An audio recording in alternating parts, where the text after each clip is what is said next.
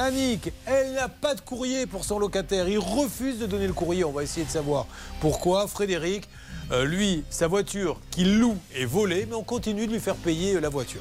Bon, alors maintenant, vraiment, Charlotte, parce que on coupait la musique. Ah oui, oui, oui. oui. Alors, la fameuse histoire des oiseaux oulala que tout le monde connaît. Il paraît, ouais. Alors, c'est des oiseaux, fi- figurez-vous, une particularité. Ils ont d'énormes testicules. Donc ils volent avec d'énormes testicules qui pendent. Voilà.